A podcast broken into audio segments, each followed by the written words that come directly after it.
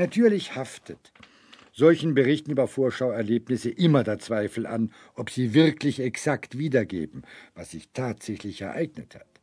Die besten Fälle sind solche, bei denen von dem Erlebnis, einer Ahnung, einer Vision, einem Traum möglichst sofort eine schriftliche Aufzeichnung gemacht wurde und wo auch für die Erfüllung objektive Dokumente beigebracht werden können.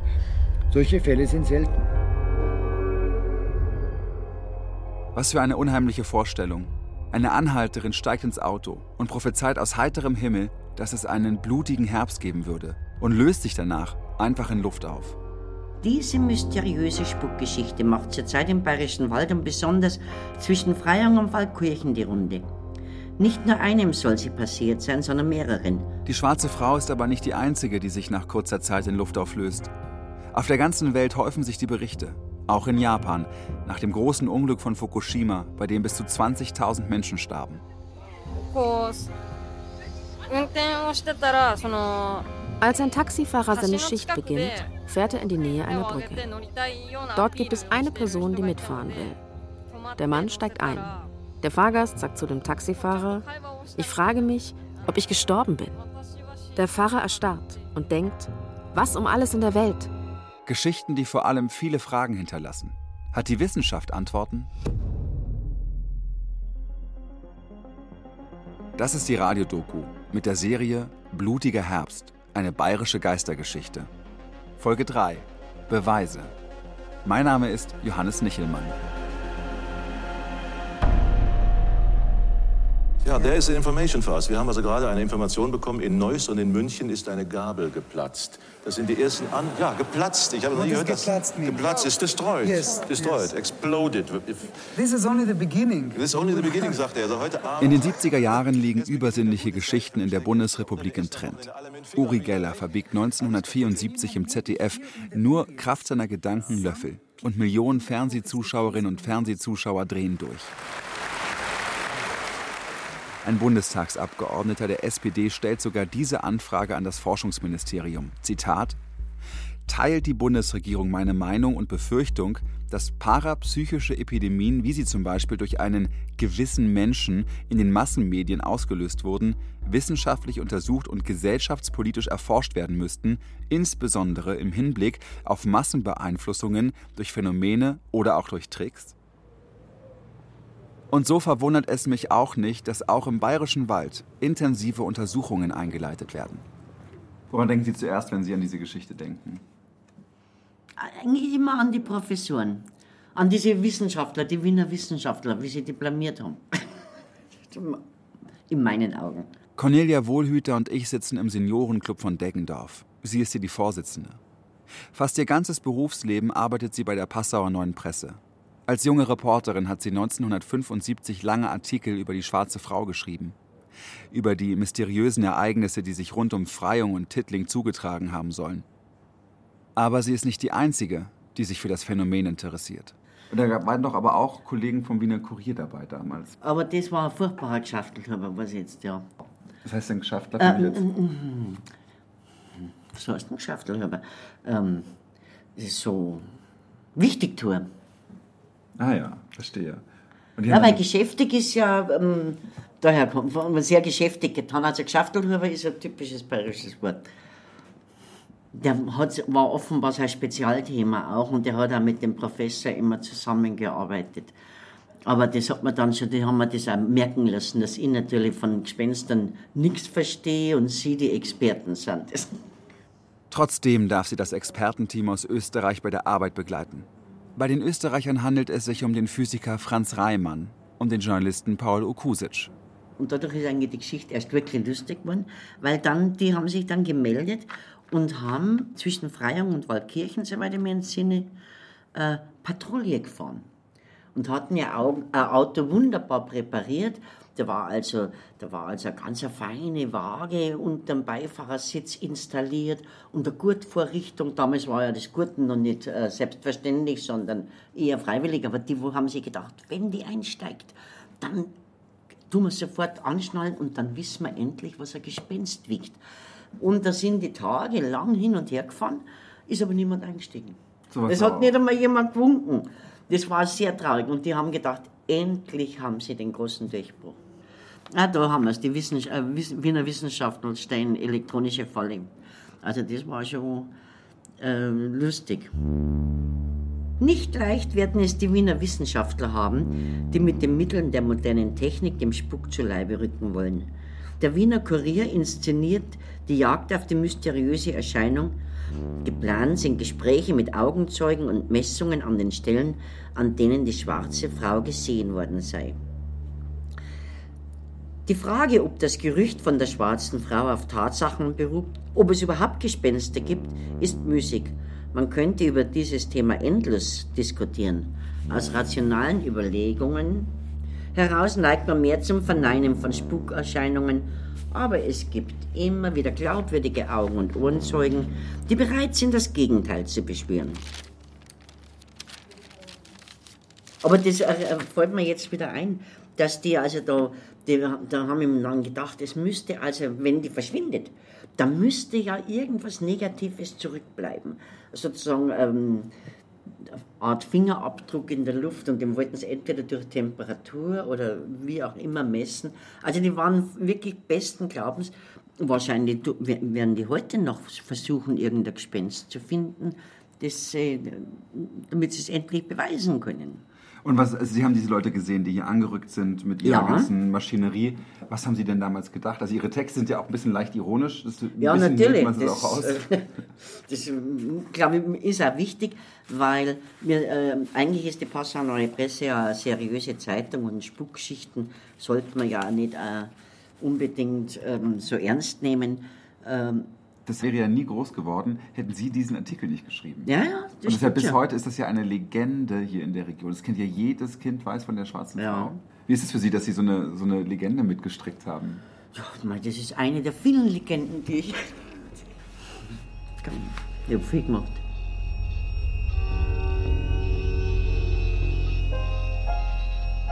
Zu welchem Ergebnis die Wissenschaftler gekommen sind, ist unklar. In einer Meldung der Deutschen Presseagentur vom 7. April 1975 lässt sich der Physiker Franz Reimann mit diesen Worten zitieren. Wir haben hier so viel Interessantes gefunden, dass wir die Nachforschungen weiterführen werden. Im Wiener Kurier vom 8. April steht, dass die Auswertung der Tonbandprotokolle und Infrarotbilder Wochen in Anspruch nehmen würde. Allerdings würden die Forscher Agenturmeldungen bedauern, wonach die Untersuchungen in Niederbayern praktisch wertlos seien. Zitat Einige Forscher nehmen an, dass sich die meisten Beobachtungen natürlich erklären lassen. Ob in anderen Fällen die Spukhypothese zur Erklärung herangezogen werden muss, wird sich erst zeigen. Der Wissenschaftler und der Reporter aus Wien sind inzwischen verstorben. Aber nur wenige Tage nach den ersten Zeitungsberichten in Österreich wird die schwarze Frau auch dort gesichtet. Der Wiener Kurier schreibt, dass nun in Oberösterreich eine unheimliche schwarze Gestalt gesichtet worden sei. Dort sei sie sogar in einem Bus aufgetaucht und habe mehreren Passagieren zusätzlich zum blutigen Herbst noch mitgeteilt, tut Buße, mein Sohn kommt bald. Dann sei sie auch hier verschwunden. Augenzeugen werden nicht gefunden. Die Rede ist nur von einer Krankenschwester, die jemanden kenne, dem es passiert sein soll. Bei meinen Recherchen zur schwarzen Frau stoße ich immer wieder auf einen anderen Namen, den des Parapsychologen Hans Bender. Wenn es in der jungen Bundesrepublik um Spuk und um Geister ging, war er zur Stelle. Diese akademische Einbürgerung der Parapsychologie hindert die Gegner dieser Forschung nicht, die kuriosesten Dinge über die Parapsychologie zu verkünden. Das ist die Stimme von Hans Bender, aufgenommen 1971 für eine Serie des Deutschlandfunks namens Rätselhafte Dimension der Psyche. Darin berichtet er von seiner Arbeit und davon, wie sich bestimmte Phänomene erklären oder nicht erklären lassen. Die Kinder waren durch die ständige Störung ihrer Ruhe nervös und verängstigt geworden, was sie verstehen werden, wenn sie den folgenden Ausschnitt aus unseren Tonbandaufzeichnungen hören.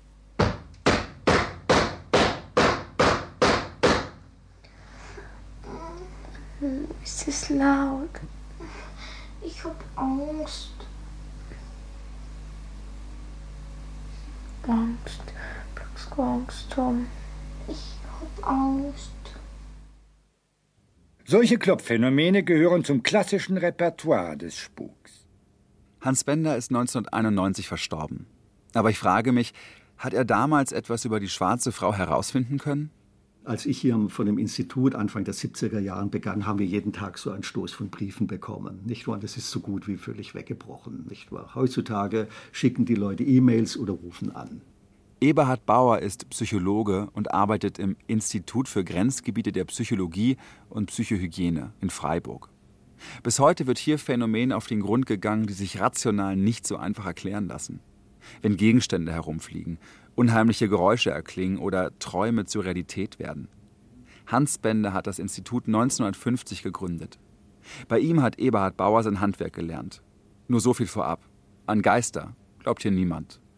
Ich lernte ihn kennen, als ich hier in Freiburg zunächst mal mit Medizin äh, zu studieren begann und so weiter, weil Hüstel Ende der 1960er Jahre die Vorlesungen für, von Hans Bender, aber für Hörer aller Fakultäten, wie es damals hieß, eben ein Hit waren. Nicht wahr? Der war der so unterhaltsam oder weil das so interessant war beides, oder beides? Er hat eben die Erfahrungen auf den Grenzgebieten, sprich paranormale Phänomene, eben auch in einer sehr überzeugenden Weise präsentiert. Der 1907 geborene Hans Bender war nicht unumstritten. Ab 1937 war Bender NSDAP-Mitglied und wurde nach der Besetzung Frankreichs Professor an der Reichsuniversität im besetzten Straßburg. Nach dem Krieg und nach kurzer Gefangenschaft lehrte er bis 1975 in Freiburg. Er hatte den Lehrstuhl für Parapsychologie inne. Spiegelreporter versuchten 1977 seine Dissertation aufzutreiben, ohne Erfolg. Die Staatsanwaltschaft ermittelte und Bender promovierte im hohen Alter noch einmal oder eben das erste Mal bei einem Kollegen. Eberhard Bauer aber erzählt von einer besonderen Aura, die Hans Bender umgeben hat. Und Herr Bender eben war ja hier angetreten äh, mit der Absicht, die parapsychologischen Phänomene, also umschrieben, die Wissenschaft von den in Anführung okkulten Erscheinungen in irgendeiner Weise akademiefähig zu machen. Und der erste Zugang zu diesen Phänomenen besteht eben darin, dass man Berichte sammelt. Nicht? Weil die Leute haben offenbar Erfahrungen, die sie in irgendeiner Weise als subjektiv irritierend, herausfordernd, ängstigend sogar empfinden. Nicht? Und da ist eben immer die erste Frage, an wen wenden sich Menschen mit solchen Erfahrungen? Ist es die Polizei oder sind Sie es? Ja gut, äh, Polizei kann es sein, aber früher waren es vielleicht Geistliche und so weiter, nicht wahr? Und dann mit dem Beginn eben der berühmten Aufklärung 17., 18. Jahrhundert, als eben auch die Naturwissenschaften sich herausbildeten, wurden dann zunehmend natürlich auch Naturforscher, Physiker, wer auch immer gefragt, etc., Mediziner natürlich. Und schließlich, als sich die akademische äh, Psychologie herausbildete, also Ende des 19. Jahrhunderts, wurden zunehmend natürlich die Psychologie als Anlaufstelle für diese Fragen in Anspruch genommen.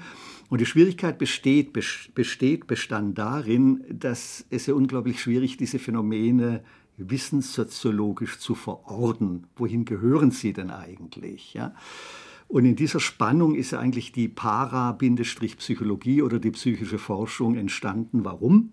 Es handelt sich um eine Gruppe von Phänomenen, die weder wahnhaft pathologisch noch sozusagen alltäglich sind. Nicht? Und in, zwischen diesen beiden Polen oszillieren eigentlich die Phänomene, vor allem wenn die Leute versuchen, dann Wissenschaftler Wissens äh, oder Wissenschaften anzusprechen, um eben eine Art Aufklärung über diese Phänomene zu bekommen. Und die übliche kriminalistische Antwort lautet darin, das ist mehr oder weniger alles Betrug oder Täuschung und so weiter, um sich in irgendeiner Weise Aufmerksamkeit zu verschaffen. Das ist durchaus eine Hypothese, die man diskutieren muss und so weiter. Aber wir haben eben auch den Eindruck, dass sie in manchen Phänomenen nicht, in manchen Berichten nicht ausreichend ist, nicht wahr? Weil dann gewissermaßen die Evidenz für solche Phänomene zu stark ist, um sie nur gewissermaßen durch Betrugstäuschung oder Selbsttäuschung zu erklären. Viel, sagt Eberhard Bauer, lasse sich seiner Meinung nach durch die Lebensgeschichte und durch die Psyche der Menschen beantworten. Ich will endlich wissen, was hat es mit der schwarzen Frau auf sich? Eberhard Bauer sitzt mir mit verschränkten Armen gegenüber und gibt mir zu verstehen, er ist Wissenschaftler, kein Märchenerzähler. All das Gerede von der schwarzen Frau hält er für Unsinn. Die schwarze Frau steht für mich eigentlich äh, für eine, für eine okkulte Wanderanekdote. Interessant ist natürlich schon, ich möchte das gar nicht bagatellisieren, warum eben solche Phänomene sozusagen so Kristallisationspunkte bilden, nicht wahr? Dass sie aufgegriffen werden, ausgeschmückt vielleicht weiter äh, transportiert werden und da gibt es sicher irgendwelche immer kontingente Bedingungen dafür, aber die Grundstruktur ist, ist so meine These, die ist gewissermaßen transkulturell. Will sagen, der Aufbau der Geschichte der schwarzen Frau ist so einfach, dass sie überall auf der Welt funktioniert. Also, jemand ist allein unterwegs, trifft dann auf eine andere Person, die spricht eine unheimliche Prophezeiung aus und verschwindet. Puff, Gruselfaktor 100. Also gehört die schwarze Frau in den Bereich der Volkserzählungen, der Sagen und der Mythen? Befeuert vielleicht durch Sendungen wie diese hier oder durch Zeitungsartikel wie die von Cornelia Wohlhüter von der Passauer Neuen Presse? Wenn da einer mal etwas in die Welt setzt, nicht wahr, dann pflanzt sich das fort, eben wie am Beispiel dieser tausendfach zitierten Urban Legends natürlich, nicht wahr? Wie kommt es dazu, dass diese Phänomene sozusagen an unabhängigen Stellen plötzlich so aufpoppen, sich zusammenschließen und dann wieder versinken und dann nach Jahren wieder nach, nach oben kommen? Dafür spricht auch, dass es verschiedene Versionen und Abwandlungen der schwarzen Frau gibt. Meist wird von einer alten Frau gesprochen. Bei meinen Recherchen habe ich aber auch immer wieder von einer jungen Kellnerin gelesen, die aus dem Raum Salzburg stammen soll. Also das war eben das, was ich noch bei mir gefunden Rätsel um die Schwarz, es war von 1981. Badische so Zeitung, bis hierhin ist es gekommen. Badische Zeitung. Aber das hier ist 81. Das ist 81. Das ist ja sechs Jahre danach. Das sechs Jahre eben, interessant. Ah, ja, Salzburg, DPA.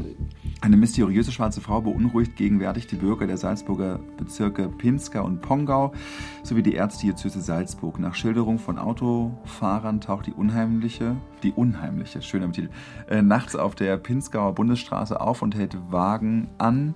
Ein Mann berichtete, die Anhalterin hätte nach einigen hundert Metern gesagt, wenn du nicht angehalten und mich mitgenommen hättest, hättest du einen Unfall gehabt. Wow, die schwarze Frau, das ist Wahnsinn, dass sie mir das zeigen. Die hat hier einfach eine neue Geschichte. Der blutige ja, natürlich Herbst die Vorwarnung da, natürlich, nicht? Mhm. Im selben Augenblick war sie verschwunden. Ja. Aufgrund der Beschreibung glauben viele Bewohner der Umgebung, dass eine im vergangenen Jahr auf der Pinskauer Bundesstraße tödlich verunglückte Kellnerin aus St. Veit beim Pongo, das sind zwei verschiedene schwarze Frauen. Okay. Weil in allen Erzählungen, die ich im Internet gefunden habe, ist die schwarze Frau von 75 wird in Verbindung gebracht mit der schwarzen Frau, die Kellnerin war. Und dann hört man überall alte Frau. Da ist sie dann eine junge Frau. Okay, ich habe immer schon okay. gefragt, okay, spannende ja. Theorie. Es gibt einfach zwei schwarze Frauen. Oh, ja, okay. Ja. ja. So scheint es der Fall zu sein. Nicht? Ja. Aber wie gesagt, Urban Legends. Ich bin hier nach Freiburg gekommen, weil ich gelesen habe, dass sich der legendäre Geisterforscher Hans Bender damals auch für diesen Fall im Bayerischen Wald interessiert hat. Wie war das denn in den 70ern? Also Herr Bender, wie ist der denn mutmaßlich losgegangen, dann in die Richtung Freiung, Tittling und hat das, das also Phänomen In diesem erforscht. Falle nicht, aber äh, ja. äh, wie gesagt, sie. Achso, weil in den ganzen Berichten steht ja, er hat sich damit beschäftigt. Ja gut, äh, immer der, hier steht es drin, dass er sich nicht damit beschäftigt hat. Achso, das so ist, was ist das? Nicht was also da so gibt es ganz unterschiedliche Versionen dazu. Ja, Sie haben hier, das ist eine Schreibmaschinen geschriebene Seite. Das ist eine Spukfreiung steht oben drüber. Genau, äh, und da ruft, ruft offenbar eine Journalistin an und liest dem Professor Bender eben eine DPA-Meldung vor, nicht wahr, vom 7. April. Sie sagt hier, ein Team von Wissenschaftlern und Journalisten aus Wien jagt im Bayerischen Wald die schwarze Frau. Sie wollen die Spukgestalt, die vorzugsweise an der Kreisstraße 1 zwischen Freyung und Waldkirchen Autofahrer erschreckt mit wissenschaftlichen Methoden nachspüren. Ihr Ruhm ist inzwischen weit über die Grenzen des Bayerischen Waldes hinausgedrungen. Deutschlands bekanntester Geisterjäger, wir sprechen 1975, der Freiburger Parapsychologe Professor Bender erkundigte sich bei der Freyunger Polizei nach dem Phantom. Es gibt also nur diese eine Notiz, die nicht mehr beweist, als dass Hans Bender von dem Fall Kenntnis hatte. Er hat sich aber mit Geschichten dieser Art auseinandergesetzt. Eberhard Bauer berichtet mir von ähnlichen Vorkommnissen. Vor ihm auf dem Tisch liegt die Kopie eines alten Zeitungsartikels. Hier geht es um eine 30-jährige Angestellte von Rosenheim, die am 10. Oktober 1982 äh, einen mysteriösen Anhalter den Weltuntergang von 1984 prophezeite. Es gab nach Aussage der Frau als Erzengel Gabriel, gab sich aus und verschwand während der Fahrt aus ihrem Auto. Wir berichteten. Das ist ganz schön, ja, in Klammern, wir berichteten. Wir berichteten. Und ich glaube mich zu erinnern, dass diese Frau F. damals den Professor Bender angerufen hatte, um diese Erfahrung mitzuteilen. Nicht wahr? Und äh, verstehen Sie, es gibt durchaus natürlich dasjenige, was wir als ähm, jetzt wird es etwas schwierig, als telepathische Halluzinationen bezeichnen. Nicht wahr? Also, dass manchmal unser Gehirn eben die Tendenz hat, oder vielleicht ein anderes äh, Fall, es ist bekannt, dass Menschen oder Ehepaare, die Jahrzehnte zusammenleben, ja, und der eine Ehepartner stirbt, ja, dass dann der überlebende Ehepartner plötzlich den Eindruck hat, äh, er würde den Betreffenden nach wie vor zum Beispiel im Lehnsessel sehen und so weiter, spürt, äh, wenn es ein Pfeifenraucher war und so weiter. Das heißt, es gibt so etwas wie eine Halluzination, die leibhaftig erscheint und so weiter. Das heißt, unser Gehirn generiert eben gewissermaßen aufgrund eben von Erinnerungsspuren, wenn Sie so wollen, solche Phantome. Nicht? Und solche Phantome, die können natürlich für die Betreffenden wahrheitsgetreu erscheinen. Und die sind für manche der Betreffenden sozusagen so leibhaftig, nicht wahr, als wären sie gewissermaßen vor ihrem Auge und wenn man darauf zugeht, löst sich das Phantom auf. Liegt solch ein Erlebnis vielleicht auch der schwarzen Frau von 1975 zugrunde? Ich erzähle Eberhard Bauer, dass ich vor einigen Tagen für die zweite Folge dieser Serie mit Yuka Kudo gesprochen habe der Japanerin, die sich mit Taxifahrern aus der Nähe von Fukushima unterhalten hat. Mit Menschen, deren Fahrgäste sich wie Geister aufgelöst haben. Was steckt seiner Meinung nach dahinter? Wir würden zumindest hypothetisch annehmen, nicht wahr, dass ja diese Phänomene mit Kollektivereignissen zu tun haben, nicht wahr? Die der genannte Herr Bender, der hatte auch, äh, ich meine, fünf Jahre nach dem Krieg, also des Zweiten Weltkrieg, nach dem Institut gegründet wurde, war das eine ganz ähnliche Situation. Wir haben mit kollektiven Phänomenen zu tun. Nicht? Und diese kollektiven Phänomene hinterlassen natürlich Hunderttausende zutiefst traumatisierte Individuen, wie eben auch diese bei der Fukushima-Katastrophe. Das heißt, wenn man davon ausgeht, dass es seelische, psychische Zusammenhänge sind, die über die Individuen hinausgehen, die sozusagen eine Art Kollektivtrauma darstellen, nicht wahr, dann halte ich es durchaus für möglich, dass solche Kollektivtraumata sich auch bei Menschen mitteilen außerhalb der bisher als allgemein akzeptablen kausalen Zusammenhänge. (1975) liegt der Zweite Weltkrieg gerade einmal 30 Jahre zurück. Viele Menschen im Bayerischen Wald haben ihn noch erlebt.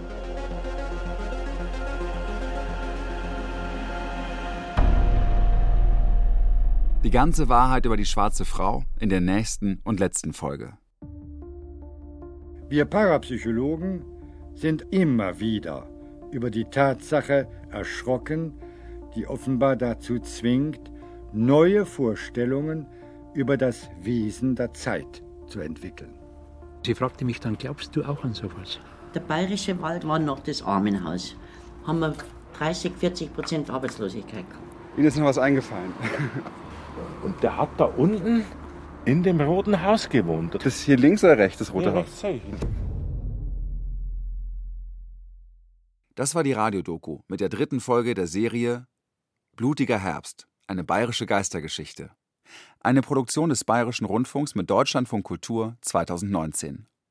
Alle Folgen finden Sie in der ARD Audiothek oder unter bayern2.de-podcast.